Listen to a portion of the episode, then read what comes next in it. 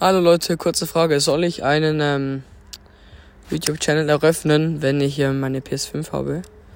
Schreibt mal gerne in die Kommentare und eben, wenn ihr neue Podcasts wollt, schreibt, was es gehen soll, bitte.